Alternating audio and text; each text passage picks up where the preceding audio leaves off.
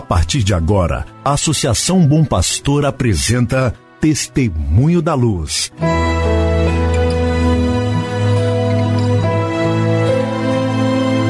Com a palavra, o arcebispo de Montes Claros, Dom João Justino de Medeiros Silva. Tudo por causa de um grande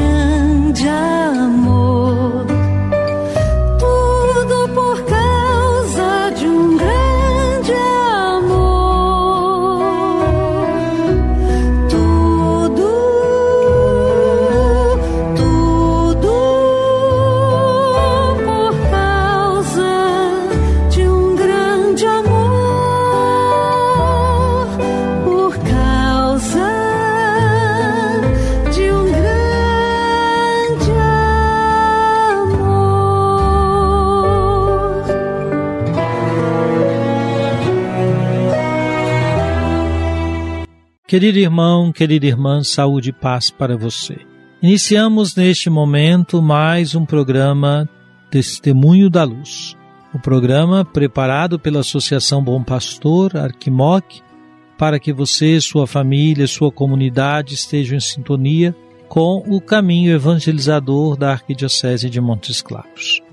Hoje é terça-feira, 28 de setembro de 2021.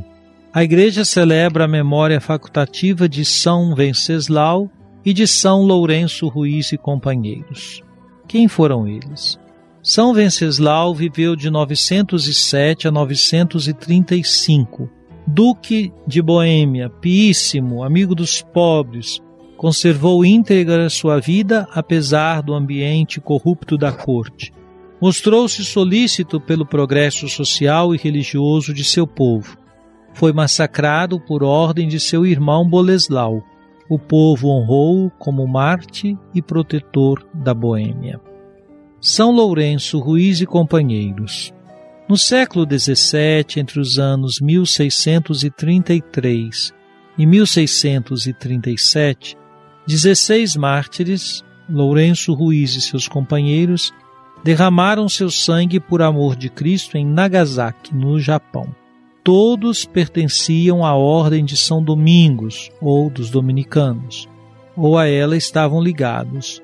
Dentre estes mártires, nove eram presbíteros, dois religiosos, duas virgens e três leigos, sendo um deles Lourenço Ruiz, pai de família natural das Ilhas Filipinas.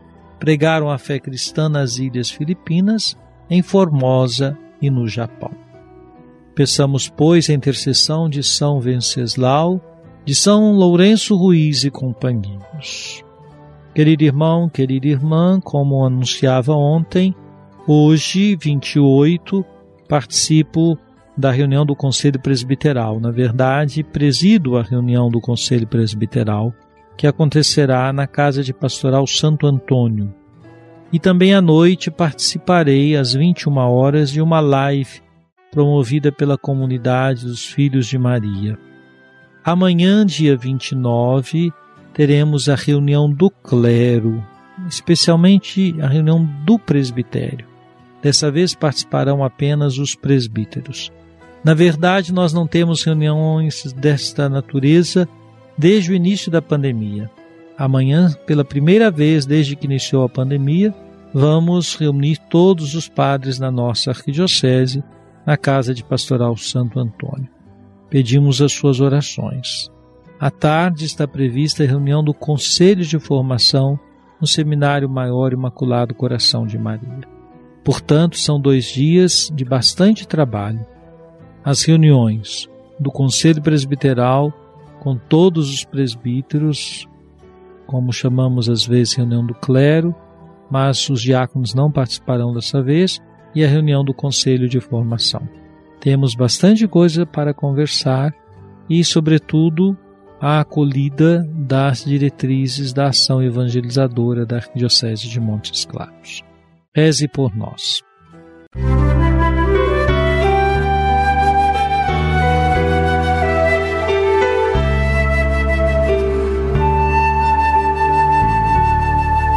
Jesus, tu és a luz dos olhos meus. Jesus, brilha passos teus, seguindo os teus. Vamos agora escutar o Papa Francisco, segundo o que ele nos diz na sua exortação apostólica Evangelii Gaudium, sobre a alegria do Evangelho, o parágrafo 167. É bom que toda catequese preste uma especial atenção à via da beleza, ou via pulcritudinis. Anunciar Cristo significa mostrar que crer nele e segui-lo não é algo apenas verdadeiro e justo, mas também belo, capaz de acumular a vida de um novo esplendor e de uma alegria profunda, mesmo no meio das provações. Nesta perspectiva, todas as expressões da verdadeira beleza podem ser reconhecidas como uma senda que a ajuda a encontrar-se com o Senhor Jesus. Não se trata de fomentar um relativismo estético que pode obscurecer o vínculo indivisível entre verdade, bondade e beleza, mas de recuperar a estima da beleza para poder chegar ao coração do homem e fazer resplandecer nele a verdade e a bondade do ressuscitado. Se nós, como diz Santo Agostinho, não amamos senão o que é belo, o Filho do Homem, revelação da beleza infinita, é sumamente amável e atrai-nos para si com laços de amor. Por isso, torna-se necessário que a formação na via da beleza esteja inserida na transmissão da fé.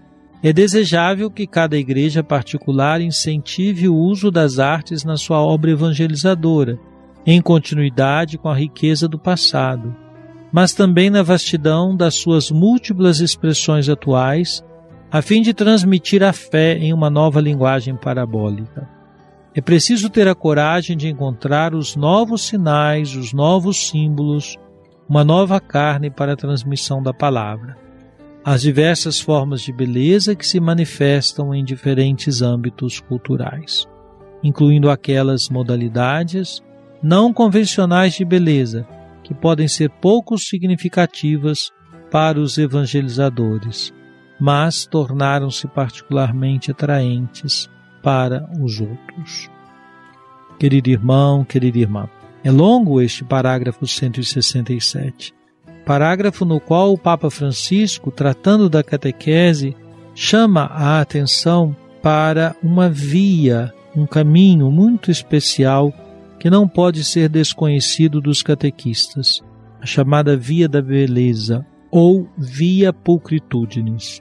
Este caminho aponta para a verdadeira beleza que é o Senhor Jesus Cristo. Um escritor famoso russo dizia que a beleza salvará o mundo. Ora, qual a beleza que salva o mundo senão Jesus Cristo? Com isso, os catequistas são chamados a valorizar, e assim toda a igreja também, as muitas expressões de beleza que marcaram e marcam a história do cristianismo. Como é admirável, como é agradável poder rezar por exemplo, numa igreja de bela expressão artística. Como é agradável rezar escutando belas produções artísticas do ponto de vista da música sacra, do canto religioso. Então, há muitas expressões de beleza que podem estar inseridas devidamente na catequese e contribuírem para um crescimento na fé para o amadurecimento, que é o tema que temos meditado nesses dias. Música